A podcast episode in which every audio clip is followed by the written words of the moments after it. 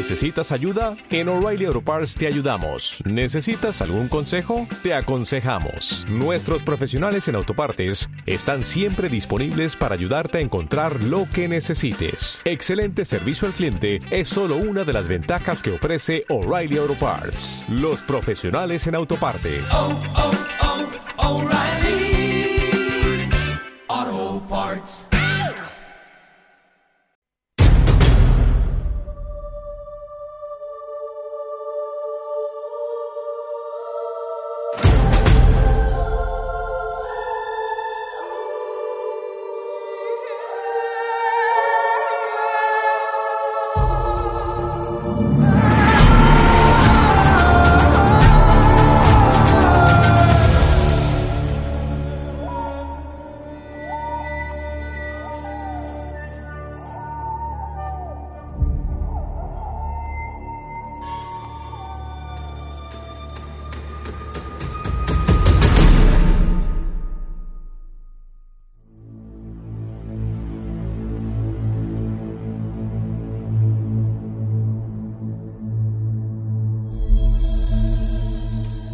Resulta sorprendente cómo continúa existiendo un hilo de unión con el pasado, un confuso comunicado de antaño que continúa emergiendo de lo más profundo de la Tierra para susurrarnos antiguos acontecimientos, en muchas ocasiones para confundir a quienes son los afortunados en tener un encuentro con algo propio de antaño y que se resiste a mostrar su verdadera historia, para crear pues en ocasiones incluso cierto desconcierto entre los interesados en averiguarlo todo sobre aquello que ve la luz tras años, siglos o incluso milenios de completa oscuridad. Aunque en ocasiones parecen pedir a gritos que se descubra lo que ocurrió en aquella antigua superficie, ahora evidentemente enterrada. Y es que, como bien sabéis, no es extraño pues encontrarnos con titulares en los que cada semana un nuevo hallazgo emerge entre las rocas, el polvo, la tierra, para hablar en un antiguo lenguaje, el propio lenguaje del tiempo. El misterio del gladiador romano decapitado hallado en Inglaterra. Hace pocos días este titular quedaba impregnado en todos los diarios británicos.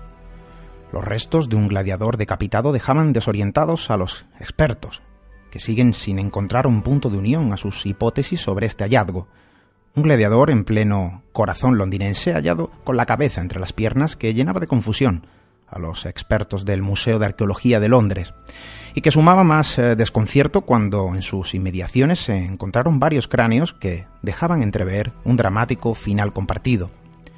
Os cuento esto porque existe la desdichada mala fortuna de que la confusión a la hora de averiguar un acontecimiento histórico aparezca, de que los restos encontrados no sean más que elementos que dificulten pues la tarea de averiguar qué pasó en un determinado lugar.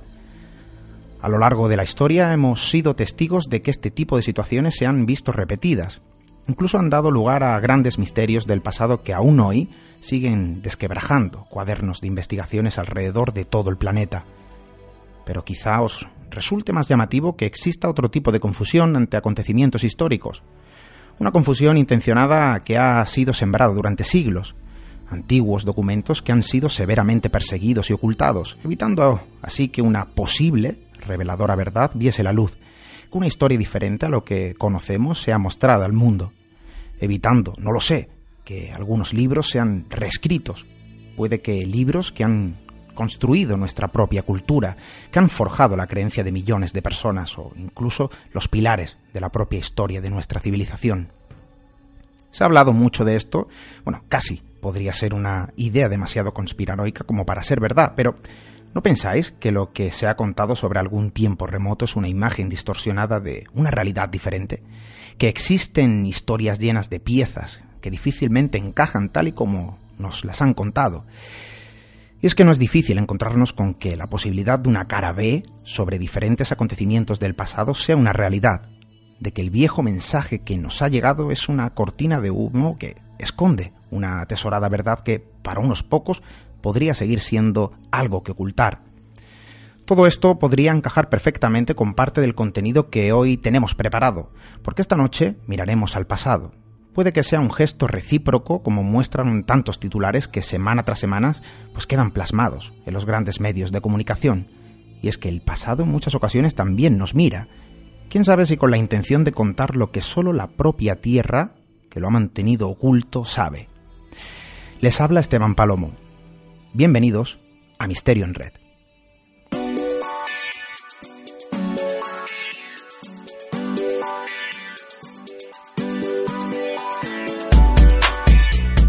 Muy buenas noches, bienvenidos una semana más a nuestro encuentro radiofónico, que como cada viernes nos sumerge en los sutiles hilos de una red muy especial, la red del misterio que vuelve a atraparnos, que vuelve a atraparnos o en la que, al menos yo no lo sé, nos dejamos caer. Viernes 12 de junio de 2015. Os adelanto que el programa de esta noche está cargado de acontecimientos insólitos propios de otra época, de reflejos del pasado que aún hoy siguen sorprendiendo y generando cierto halo de misterio. Sin duda un viaje en el tiempo por alguno de los episodios de nuestra propia historia que sigue de alguna forma manifestándose, que forman parte de un tiempo pasado y que aún así su poder continúa sometiéndonos con un incomprensible magnetismo.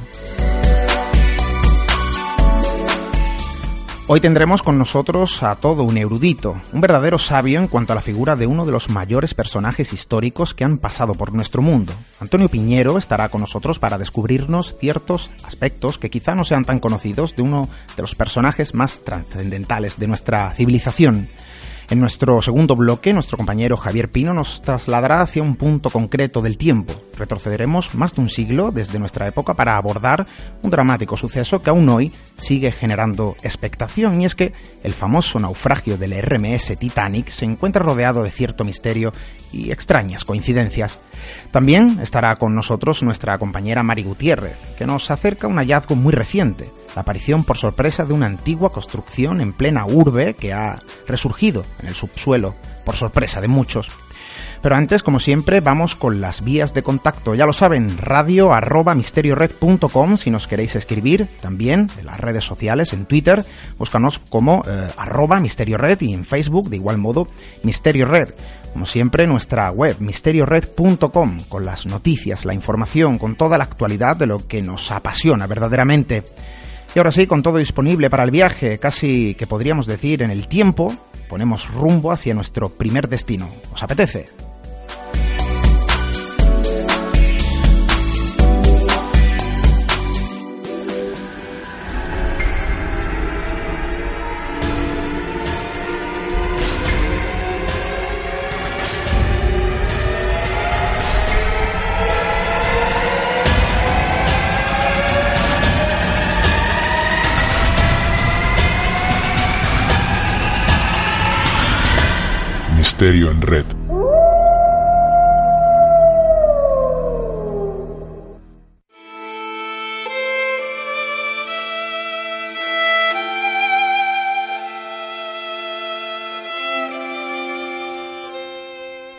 Largo de nuestra historia han existido personajes que han marcado una línea trascendental tras su paso por nuestro mundo. Personajes que se han convertido en una referencia histórica para nuestra civilización y de los que aún en nuestros días siguen levantando suspicacias. Preguntas sin respuesta que giran en torno a su existencia, a su vida, a la realidad que se nos ha transmitido a lo largo de los siglos. Una realidad que en muchas ocasiones puede ser tan cuestionada como venerada. Si os pregunto sobre algún personaje de nuestra historia que haya marcado nuestra civilización de una forma exponencial y sobre el que recaen los eternos interrogantes del tiempo, muy probablemente os venga un nombre a la mente, Jesús de Nazaret. Y es que tanto su figura histórica como su representación divina han sido uno de los mayores yunques sobre el que se ha forjado nuestra historia a lo largo de más de dos mil años. Son muchas las dudas que genera la figura de Jesús, incógnitas sobre la vida de un personaje del que no se ha contado todo. Sin duda es una de las figuras históricas más importantes, algo que ha propiciado que expertos de todo el mundo se conviertan en verdaderos eruditos de su vida y trayectoria, de todo lo que giraba en torno al personaje histórico y simbólico que representa.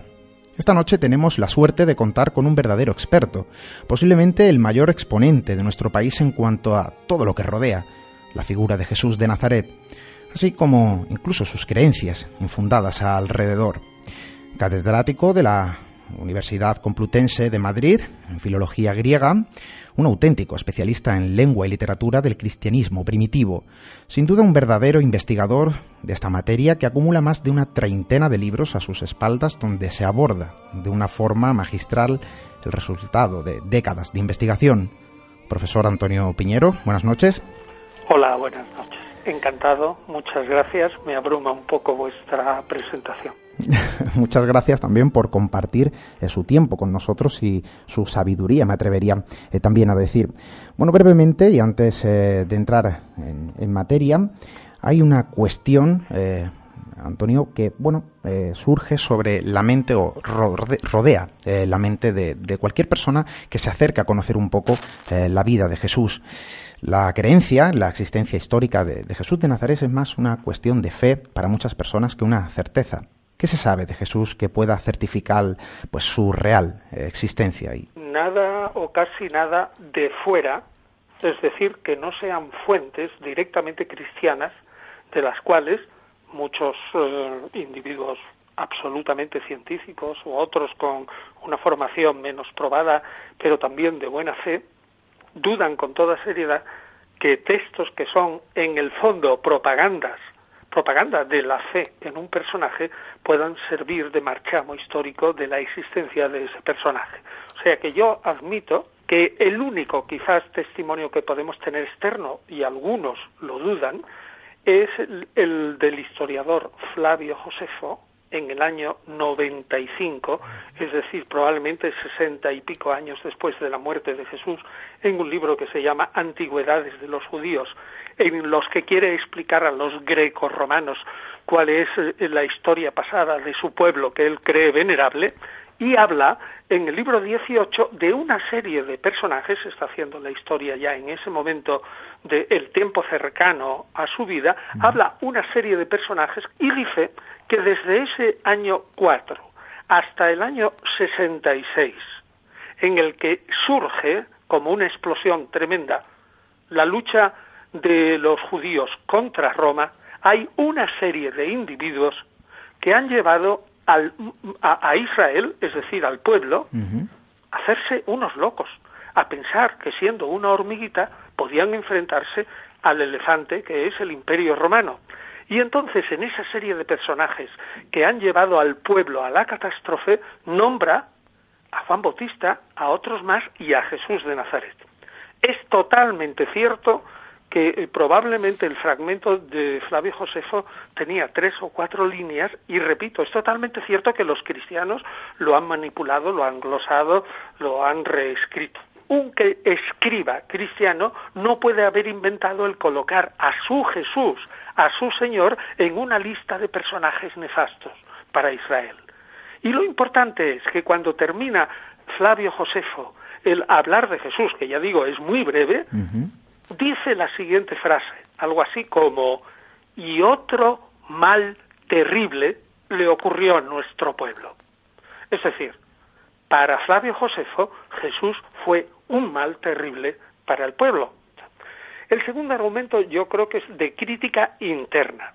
Si yo leo los evangelios, y lo digo un personaje como yo, que es filólogo, que es un historiador muy positivista, muy escéptico, muy racionalista, agnóstico sin duda alguna, pero si yo leo los evangelios y descubro que eh, los evangelios hacen referencia o tienen como referente a una doble personalidad, es decir, a un personaje perfectamente plausible en el Israel de su tiempo, a saber, un individuo que es un maestro de la ley, un artesano, que fracasó rotundamente en su intención de convencer tanto a los de Galilea como a los de Judea, que ese personaje, él, era nada menos que el proclamador del reino de Dios que iba a venir. Fracasó totalmente y lo crucificaron.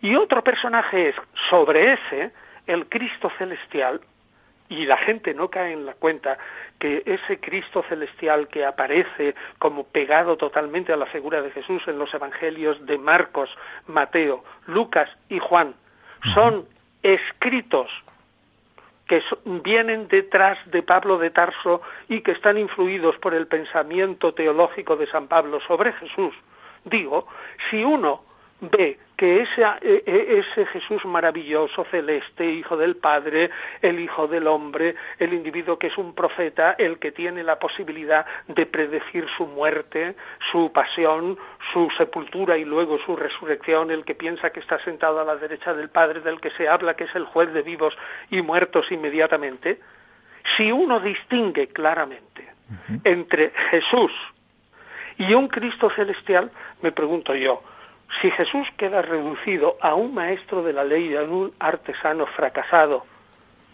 ¿qué inconveniente hay en que ese personaje haya existido en la Galilea de su tiempo, como otros personajes de la Galilea que son muy parecidos?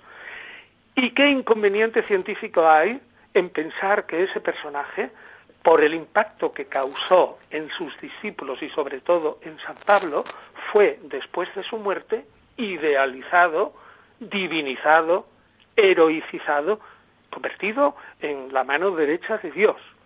Si uno distingue claramente entre Jesús y el Cristo, no hay por qué negarlo. Pero si alguien, bueno, no hay por qué negar la existencia histórica de Jesús. Y si alguien me dice, oiga, ¿usted cree que Jesucristo existió? Le diré, alto, eso es otra cosa.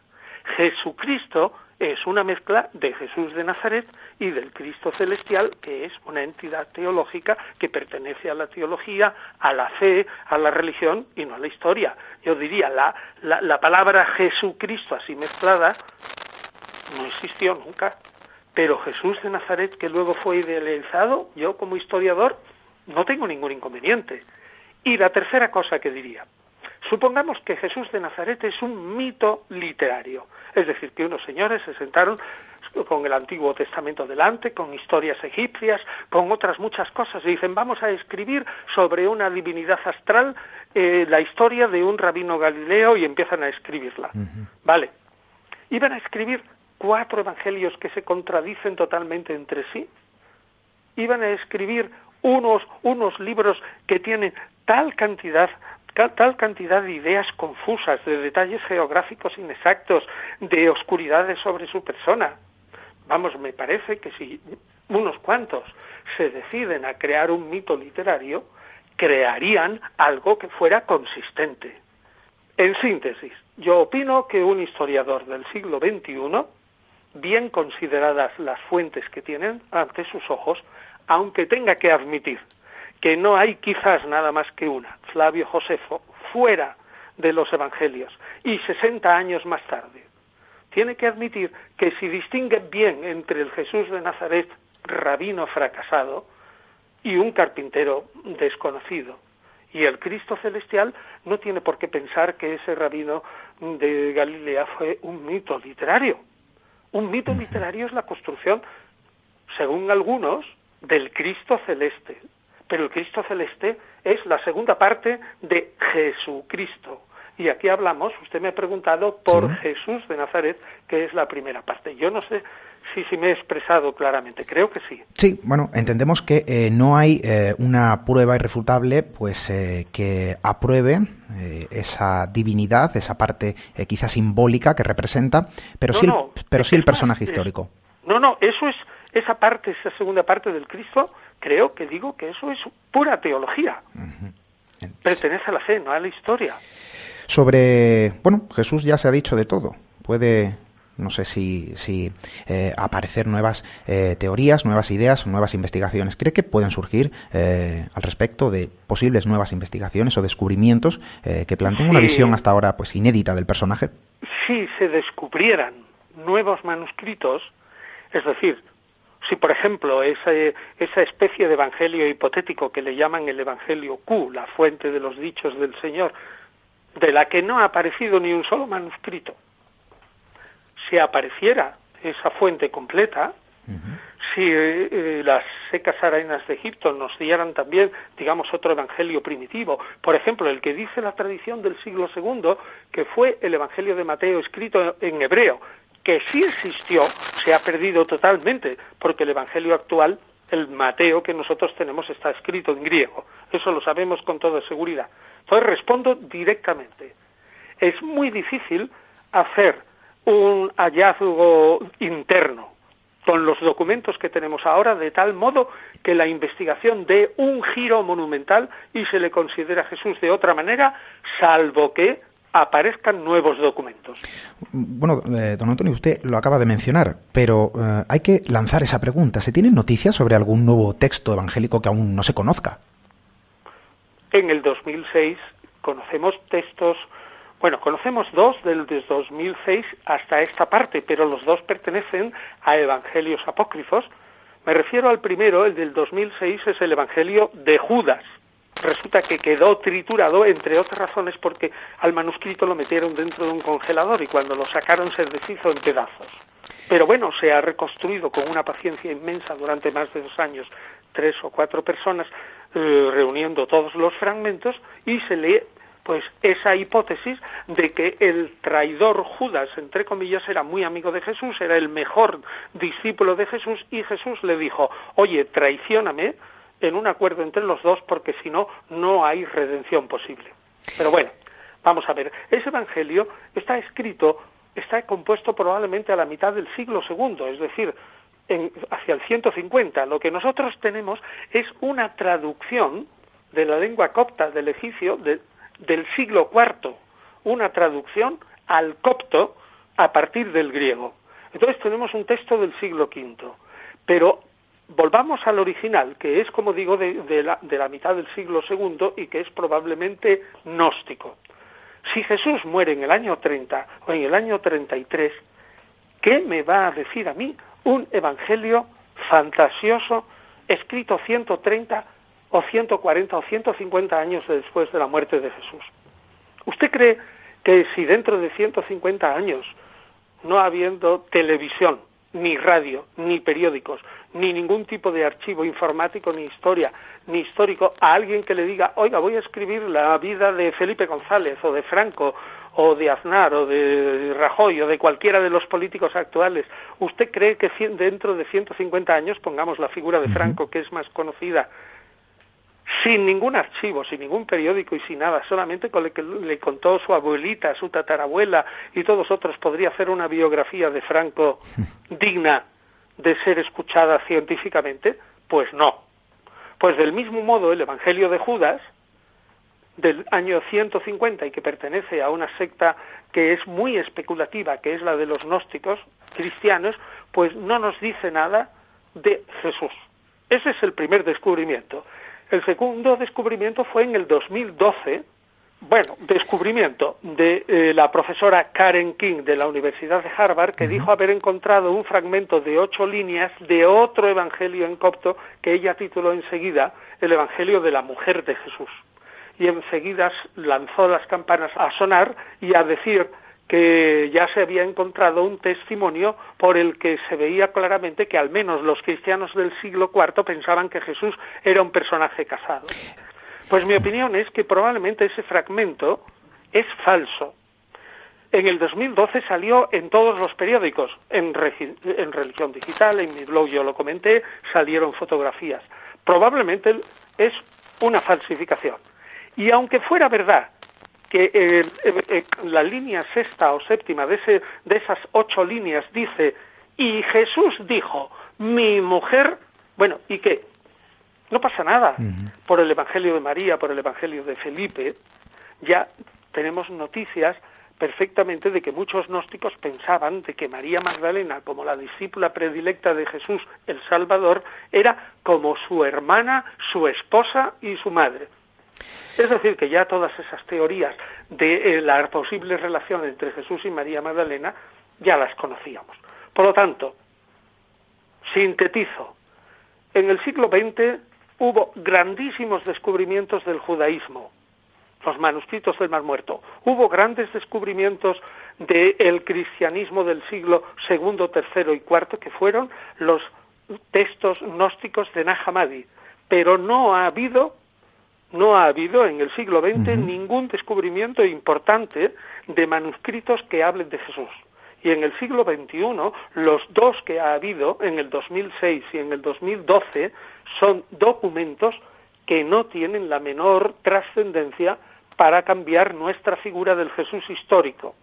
Así que o encontramos documentos serios sobre Jesús, o lo único que puede hacer la investigación actual desde 1768 eh, hasta hoy, dándole vueltas, es intentar llegar a un consenso de análisis de los textos de tal modo que podamos decir hay 12, 15 o 20 puntos o dichos de Jesús en los que empezamos a estar de acuerdo todos los investigadores que son ciertos.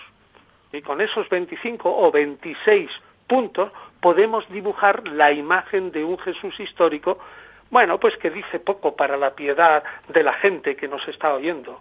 La gente lo que necesita es un Jesús no de la historia, porque eso es como si fuera una especie de soldado de alambre que no tiene ni, o sea, una figurita de alambre que no tiene carne. Entonces, lo que podemos ofrecer nosotros los historiadores para llenar la vida espiritual de la gente es muy poco, muy poco. Em, eh, don Antonio, me veo obligado a preguntarle porque evidentemente eh, esa falta de documentación hace que casi, pues dependiendo de las creencias de cada uno, pues pueda elegir un Jesucristo casi a la carta, ¿no? Sí, eh, prácticamente. Efectivamente. Eh, yo me pregunto, ¿no se han eh, cosechado pues numerosas obras literarias y cinematográficas que han desvirtuado la historia conocida sobre Jesús y su vida en ocasiones pues abriendo una puerta de ideas a una realidad distinta a la contada de forma histórica y oficial? Creo que en eso estaremos eh, de acuerdo. ¿Puede ser que este tipo de obras pues hayan perjudicado o por el contrario sean beneficiosas de alguna forma pues en imagen, la imagen real del personaje histórico? Bueno, a mí en realidad me da igual. Yo he leído muchas de esas obras, incluso hace más de 20 años, mm, pues un personaje conocido entonces, Enrique Miret Magdalena, escribió un capítulo en Orígenes del Cristianismo y en Fuentes del Cristianismo sobre la literatura moderna sobre Jesús. Y en otra obra, ¿Existió Jesús realmente? le encargué a otro profesor universitario que escribiera sobre las modernas obras que usted dice, novelas y todo esto, que pueden dar una perspectiva distinta sobre Jesús. Y yo ahora mismo tengo aquí encima de mi mesa una nueva edición de la obra de Nikos Kazantzakis, La Última Tentación, en una espléndida traducción del griego moderno de Carmen Vilela, y yo me pregunto, bueno, yo he leído todo esto, y yo me pregunto, ¿añade algo, digamos, a, a la ciencia, mm, respondo, a la ciencia nada. A la vida interior de algunos, pues quizás a algunos, como usted decía, que se fabriquen un Cristo a la carta, pueda, pueda ayudarles. Pero a la inmensa mayoría, tal como yo conozco, por ejemplo, de curas, monjas, misioneros, apóstoles y todas esas cosas y tal, que tienen una comunión íntima, como ellos dicen, con el resucitado, Jesús, con el viviente, el que está viviendo en medio de la comunidad eclesial de fieles que creen en su palabra y que están esperando, digamos, eh, eh, pues eh, el tránsito de esta vida para luego unirse con él eternamente en el cielo. ¿Estas obras le pueden ayudar para su piedad? Yo creo que no. Las obras que ayudan para la piedad de la mayoría de la gente, llamémosle así, también piadosa, católicos, ortodoxos o protestantes son las que están escritas dentro de la fe de las respectivas iglesias. Eh, eh, profesor, eh, ¿usted cree que algún día bueno, pues presenciaremos esa posibilidad sobre que la Iglesia católica algún día pues cambie el canon de, de, los libros de la Biblia o seguirá rechazando los apócrifos? verá, es, es bastante difícil, le voy a decir. El, el canon de escrituras sagradas se formó a lo largo del siglo segundo como un hecho histórico. Es decir, en mi opinión, empieza a finales del siglo I con el cuarto Evangelio, que ya reconoce el material de sus antecesores como algo sagrado.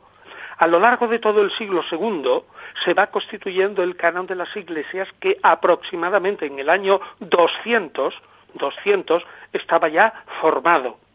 Aunque una declaración oficial u oficiosa de libros sagrados del cristianismo se hará en Occidente, pues en la época de San Agustín, y en el Oriente en la época de Atanasio, San Atanasio de Alejandría, es decir, a finales del siglo IV. Y en concreto, en la Iglesia Católica se hará en el Concilio de Trento, en una de las últimas sesiones, en 1568 aproximadamente. Entonces, el, ese canon o lista de libros sagrados es un hecho de la historia y de la historia antigua de hace 18 siglos. Y me parece muy difícil que un hecho histórico pueda ser cambiado. En la Reforma, Martín Lutero quiso, quiso eliminar de los 27 libros del Nuevo Testamento, quiso eliminar la epístola de Santiago, la epístola de Judas e incluso el Apocalipsis, porque decían que eran, eh, eh, él decía, Martín Lutero, que eran escritos muy judíos y al ser muy judíos no impulsaban la fe en Jesús. Bueno, pues ni dentro del luteranismo más acérrimo tuvo éxito la propuesta de Martín Lutero.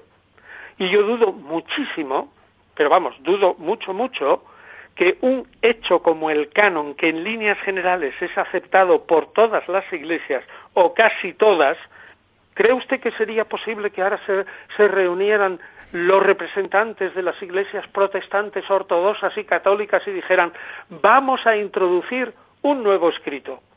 Supongamos que se descubre un nuevo o el único manuscrito de esa fuente Q o quinto evangelio es decir, la fuente de los dichos o palabras de Jesús.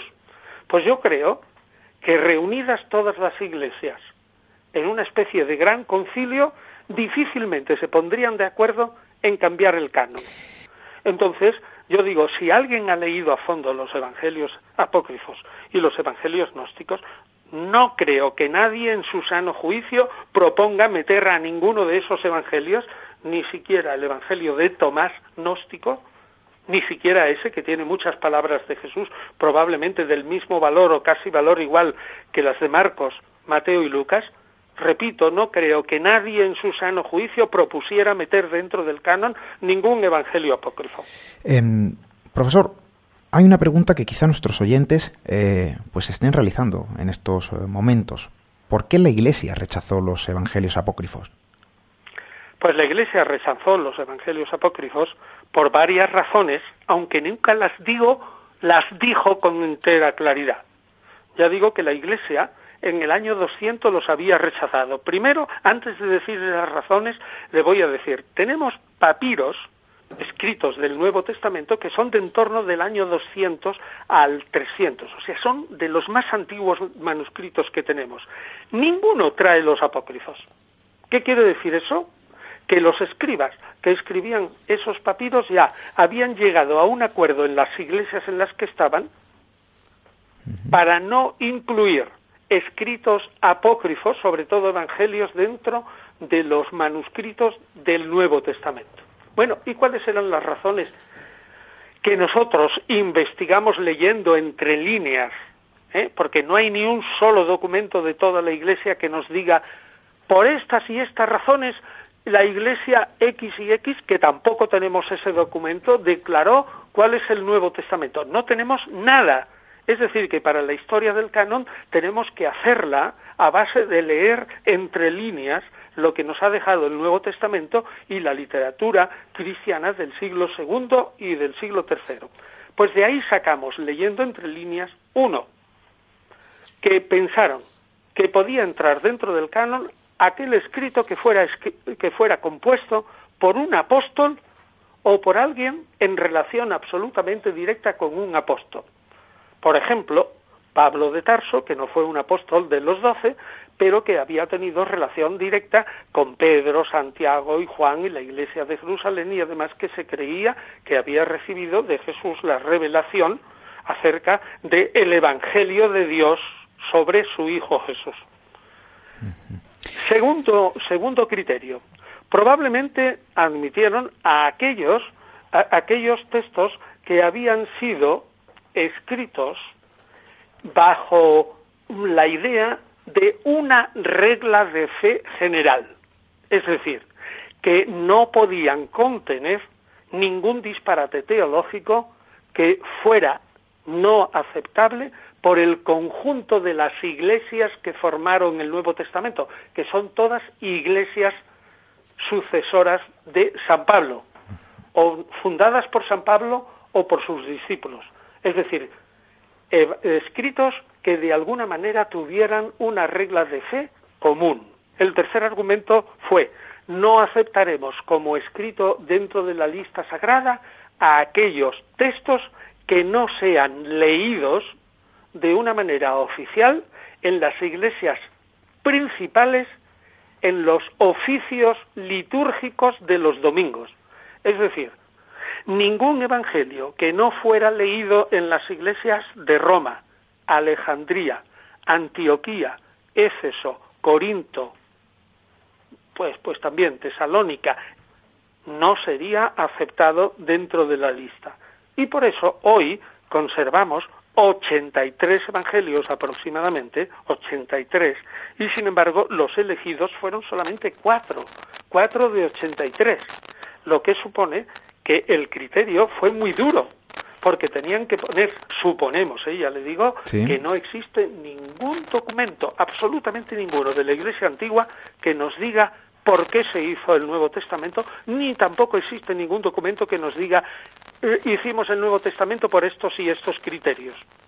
Pero debió de ser un pacto entre todas esas iglesias del siglo II del cristianismo dominante, que era el paulino, pero que quiso aceptar otras mm, tendencias, como por ejemplo el Evangelio de Mateo, el Apocalipsis o la Epístola de Santiago, que eran de judeocristianos, más judíos, pero que eran aceptables, es decir, que no rompían esa unidad grosso modo que se exigía en la época. Y ahí con esa lección que nos eh, quedamos, una clase magistral de historia que se ve truncada, eh, profesor, por el nuestro gran enemigo, el tiempo. El tiempo, bueno, pero no será la última vez que hablemos.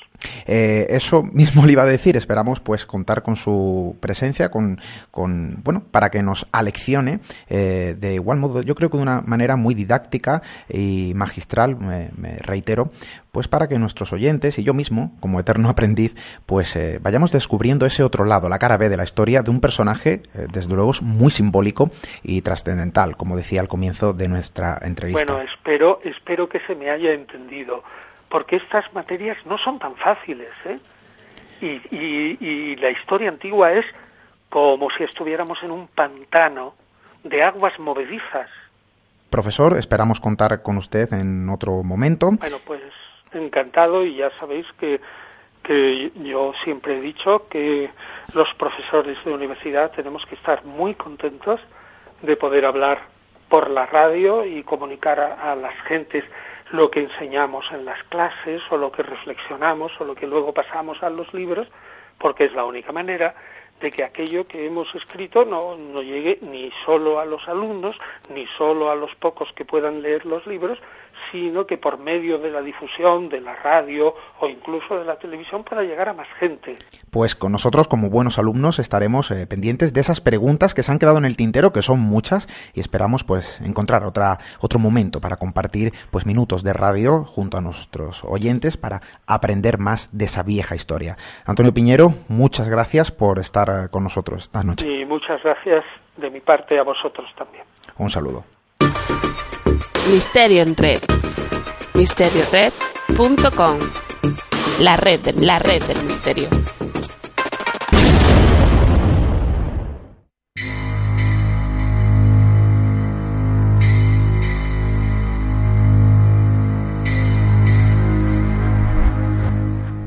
La historia nos ha enseñado que han ocurrido sucesos que en su día puede que pasaran desapercibidos, acontecimientos pasados que dejarían atónitos, a los que tras años de su desenlace se encontraban con una serie de elementos que formaban parte de un episodio extraño. Y es que en ocasiones nos podemos encontrar con increíbles, no sé si llamarlo casualidades, que a modo de advertencia aparecen de la forma más inaudita para dar un aviso, un aviso que lamentablemente puede llegar demasiado tarde. Estas extrañas coincidencias se han dejado ver en uno de los episodios más recordados de nuestro mundo, una catástrofe naval que ha conseguido impregnar nuestro inconsciente. Un acontecimiento que sigue generando impacto en nuestros días tras más de un siglo de su tragedia. Una historia con una cara B, una novela que con cierta ironía parecía relatar lo que ocurriría la fatídica noche del 14 de abril de 1912, exactamente a las 23.40 horas en algún punto del Atlántico Norte. El RMS Titanic, la joya de la corona de la compañía White Star Line, colisionaba con un iceberg durante el transcurso de su viaje inaugural, casi cumpliendo cada letra de lo que una novela escrita años antes del famoso naufragio narraba casi de una irónica forma. Para hablarnos de este legajo de nuestra historia, hoy nos acompaña nuestro compañero Javier Pino. Buenas noches. Muy buenas noches, ¿qué tal? Bueno, Pues- anteriormente, Javier, hemos estado hablando con Antonio Piñero. Hemos visto que el pasado todavía queda, pues, eh, aguarda en este caso, muchos secretos, muchas incógnitas. Mm, cuéntanos, porque este episodio eh, creo que, que da mucho que hablar. Efectivamente, efectivamente. Eh, tú narrabas esa fatídica noche de 1912 con la, con la terrible catástrofe del RMS Titanic, pero es que eh, nos remontamos quizás a unos años antes, exactamente 14 años antes, en 1898, cuando eh, en Nueva York se publicaba un libro llamado, titulado eh, Futility, el autor sería Morgan Andrew Robertson. Este extraño personaje eh, eh, daría mucho de qué hablar, sobre todo ahora, ¿no? Cuando vemos con la, con la distancia, cuando vemos con, con la experiencia, eh, cómo eh, narró, como tú bien dijo, la misma tragedia del Titanic, pero en otro navío, en otro navío que ficticio se llamaba Titán. Aquí tenemos la primera de las coincidencias. El Titán frente al Titanic. Ese sería, yo creo que el gran título de este, de este pequeño espacio eh, en, Misterio en Red. Eh, si nos centramos más en lo que Morgan Andrew Robertson escribió, eh, las coincidencias son eh, impresionantes. Te lo digo porque vamos a comentar algunas de ellas. Por ejemplo, podríamos empezar por la eslora del Titanic. El Titanic tenía de eslora 269 metros y frente al Titán en la novela que tenía 243 metros. Estaríamos diciendo que le diferenciaría simplemente unos cuantos. O sea, ya estábamos diciendo que en aquella época eh, unos navíos de esta, de esta envergadura era, era extraño, ¿no? Tanto imaginarlo como verlo. Y, y en cambio encontramos estas similitudes. Ambos buques se narran de que eh, estaban enteramente hechos de acero, con tres hélices y dos palos. ¿Cómo puede ser que eh, coincida hasta en este punto, eh, a en puntos más técnicos, ¿no? Podríamos decir, eh, ambos barcos, el Titán y el Titanic. ¿eh? El, curioso porque ambos, como tú bien narrabas, ambos buques tendrían su final frente a un iceberg.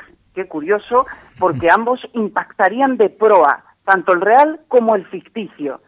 Parece ser que eh, este, este hombre, Robertson, narró eh, 14 años antes un acontecimiento que a priori parece corresponder casi en detalles técnicos al mismo que se repetiría 14 años después. Los datos son increíbles, porque podríamos decir que eh, ambos buques estaban preparados, tanto el de la novela como el de la realidad, para transportar unos 3.000 pasajeros. Eh, todo, hasta aspectos más técnicos resultan increíbles, ¿no? Eh, podríamos decir mucho más. Tanto la velocidad de ambos buques es muy similar, eh, los números se aproximan mucho, pero claro, eh, este caso que ya es de todos conocido, esta gran coincidencia, eh, casi podríamos decir, esta gran coincidencia histórica, ¿no? Como tú bien introducías. Pero, ¿qué hay de verdad o qué no hay tanto de verdad entre que eh, pudiera ser una auténtica profecía de este visionario, de este visionario autor eh, que publicó su libro. Pues vamos a indagar un poco en esa historia, porque nos encontramos con que no era tan difícil llegar a alguno de esos datos, eh, debido a que en, por la época eh, la misma compañía White Star y otras eh, parecidas eh, ya estaban hablando de grandes eh, buques, de grandes naves, y, y curioso porque el, la, la propia compañía White Star, todos los buques que, produ- que produciría acabarían en IC, ¿no? Eh, Como Titanic, todos acabarían en IC. Cosa que eh, pudiera ser que también el autor de este, de este libro se basara muchísimo para mirar eh, a lo largo de, de, de qué nombre podría ponerle. Por ejemplo, tenemos de la White Star el Oceanic, el Britannic, el Teutonic, el Majestic, y después nos encontramos con el con el Gigantic. El, el Gigantic fue un proyecto de la, de- un proyecto que nunca se llegó a realizar, pero que en el tiempo de antes de la publicación de la novela ya existía. Y eh, este giga- giga- eh, Gigantic concretamente, mantendría unas características muy similares que luego se plasmarían en el Titanic. Es decir, entonces ya estamos hablando de que en esa época algo ya se, se respiraba quizás en el ambiente y, y, no podemos dejar a lo mejor llevarnos, llevar, llevarnos tanto por la propia mm, por la propia imaginación de decir que pudiera ser una profecía, ¿no? De todo decimos los datos.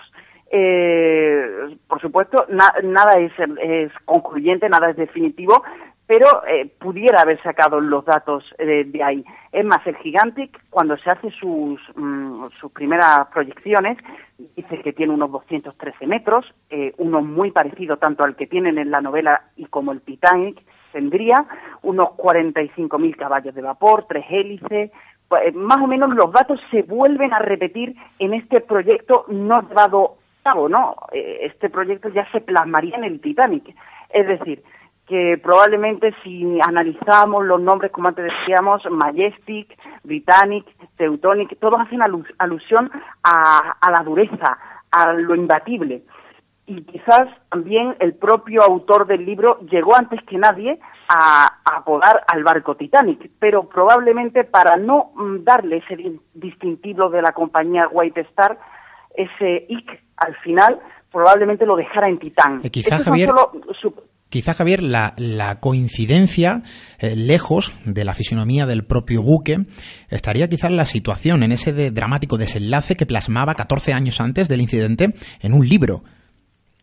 Claro, efectivamente, efectivamente. Es decir, nos encontramos, por un lado, las, las terribles coincidencias, porque además el, el incidente ocurre de unas maneras muy similares.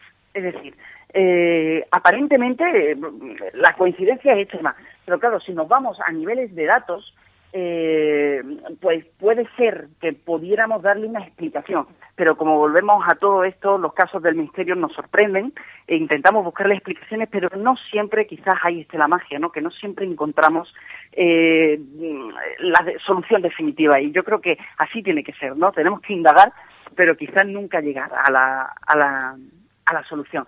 Ante todo nos encontramos con este suceso, ante estas coincidencias, desde luego habría que dedicarle muchísimo más tiempo. Esto es muy difícil comprimir en estos minutos, pero para que el oyente tenga una visión, y es que quizás, quizás, eh, en tanto a las tragedias más grandes, como tenemos ya tenemos ya en mente, eh, seguro todos podemos recordar eh, las Torres Gemelas, ese, ese fatídico 11 de septiembre. Muchísimas personas y supuestamente muchísimos mediums ya habrían predecido ese, ese acontecimiento. Pero si nos vamos mucho antes, la historia, como tú bien dices, nos sorprende, debido a que, eh, sin ir más lejos, tanto Napoleón como Hitler caerían en Rusia tras conquistar toda Europa. Es decir, nos encontramos similitudes enormes prácticamente podemos decir que la historia es cíclica y en este caso la novela nos sorprende, ¿no? Nos sorprende porque casi es un testimonio de lo que todavía no había pasado y creo que ahí está la magia de misterios misterios desde luego de, nuestra propia historia verdad que,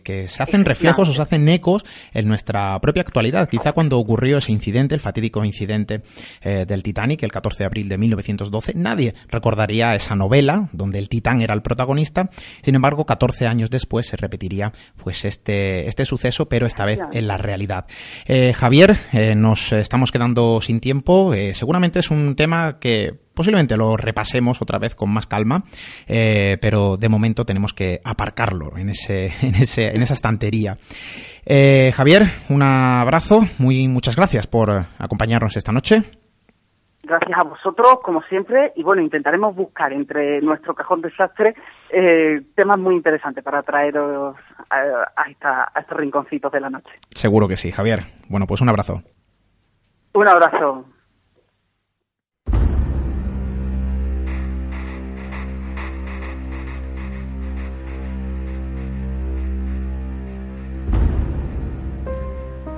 Resulta curioso cómo el tiempo continúa manifestándose, cómo los antiguos acontecimientos de nuestro mundo perviven bajo nuestros pies, en algunos casos debajo de la propia urbe, dividido por una corteza de tierra que separa dos mundos completamente diferentes, aunque situados en un mismo punto geográfico, con la única distancia del propio tiempo que separa sus historias.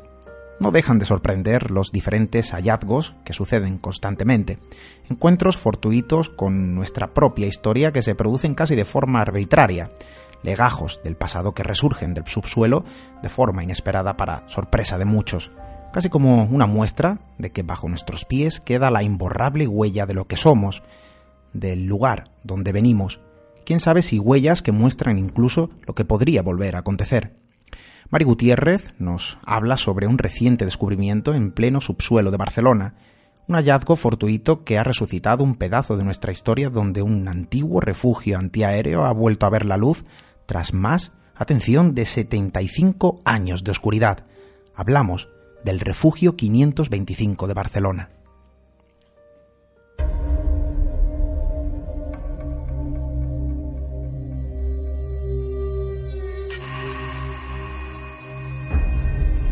Barcelona es una ciudad monumental y con un gran patrimonio histórico. Es un placer detenerse a admirar cada esquina, cada plaza y cada calle, y su pasado industrial y arquitectónico. Pero hay algo que nos oculta, escondido debajo de sus edificios y calles, para cuidar la memoria histórica y a su vez permitir el olvido. Se trata de los refugios antiaéreos.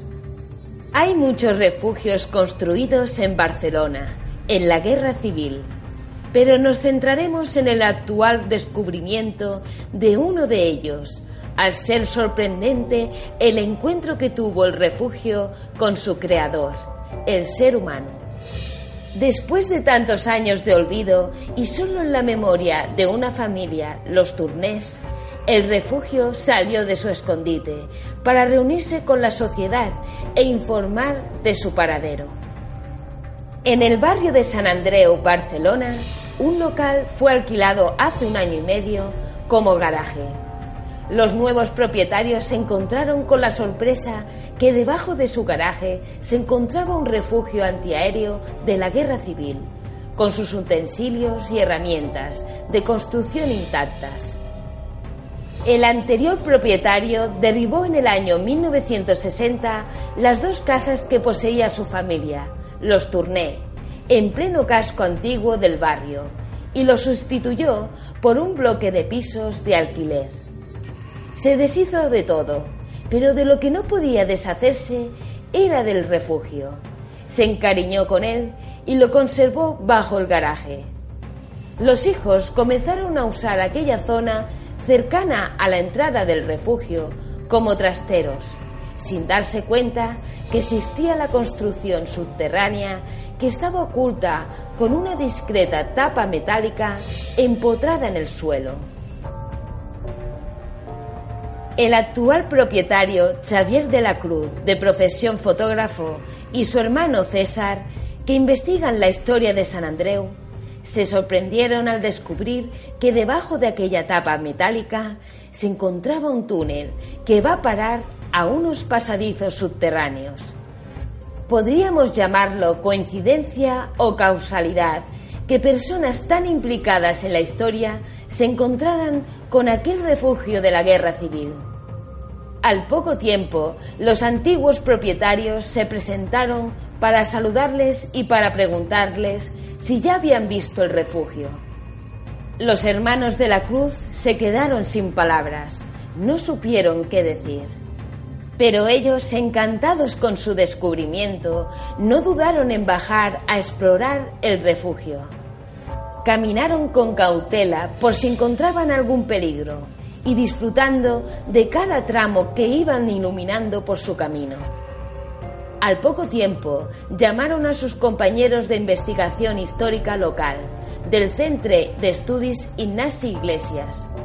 Uno de los miembros de ese equipo de investigación, Jordi Petit, es arqueólogo, que pudo interpretar los diferentes objetos y detalles de la construcción y documentar el lugar. Descubrieron que se trataba del refugio 525 de Barcelona para hacernos una idea, hay una lista de la Generalitat Republicana con un mínimo de 1.400 refugios. La conservación del 525 es excelente. Sus galerías y escaleras tienen el mismo aspecto hoy que en los años 30. Su función fue proteger a los vecinos de los bombardeos de la aviación italiana. Algunos de los refugios hallados posteriormente sirvieron como despensas particulares, bodegas clandestinas o incluso como bares de copas. Pero este en especial se conservó en su plena oscuridad. Nuestro protagonista está situado a 10 metros bajo el nivel del suelo. En su interior, una escalera con su barandilla original fija en la pared, que conduce al interior del refugio. Al finalizar, comienzan las galerías, pasadizos oscuros, húmedos y fríos, donde se puede apreciar los objetos de aquella época, como los portalámparas de cerámicas, cables eléctricos, el armario de almacenaje, el conducto de ventilación, un pico y una pala, el asiento del vigilante, los pequeños candiles de aceite y lo único que falta son los objetos de madera, como las puertas de los armarios o bancos para sentarse. El refugio es pequeño comparado con otros de Barcelona, que incluso tienen lavabos. La construcción de estos refugios primero eran aprobados por la Generalitat. Seguidamente les asignaba un número. Ofrecían ayuda económica, pero la construcción iba a cargo de los vecinos, que después de sus jornadas de trabajo iban a excavar. Al final de la guerra, muchos vecinos construyeron en sus viviendas particulares una construcción muy parecida y más pequeña que los refugios. Algunos testigos, que en aquella época eran unos niños, recuerdan que jugaban con numerosas montañas de tierra que extraían de los refugios. El mundo infantil puede ser muy detallista para contar algo que un adulto no se fija en aquel momento. Pero aquella descripción de montañas de tierra demuestra la magnitud de pequeños túneles que hay en los barrios de Barcelona. Los refugios de la guerra civil ayudaron a salvar muchas vidas y que los vecinos respiraran en paz y se sintieran protegidos. Una construcción que está en el olvido, pero que en realidad fue en su momento la medicina de la salvación de los ciudadanos de la Guerra Civil Española.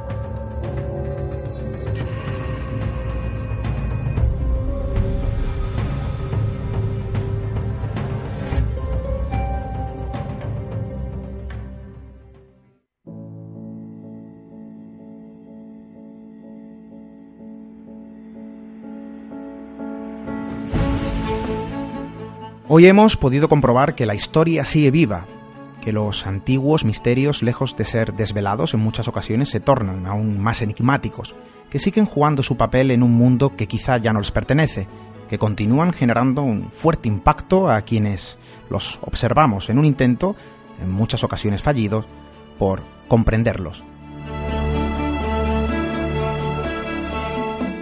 Veréis, hay momentos en los que cierto desazón me invade, la sensación de que hay costumbres que se están perdiendo quizá por el exceso de arrogancia propio de nuestra especie.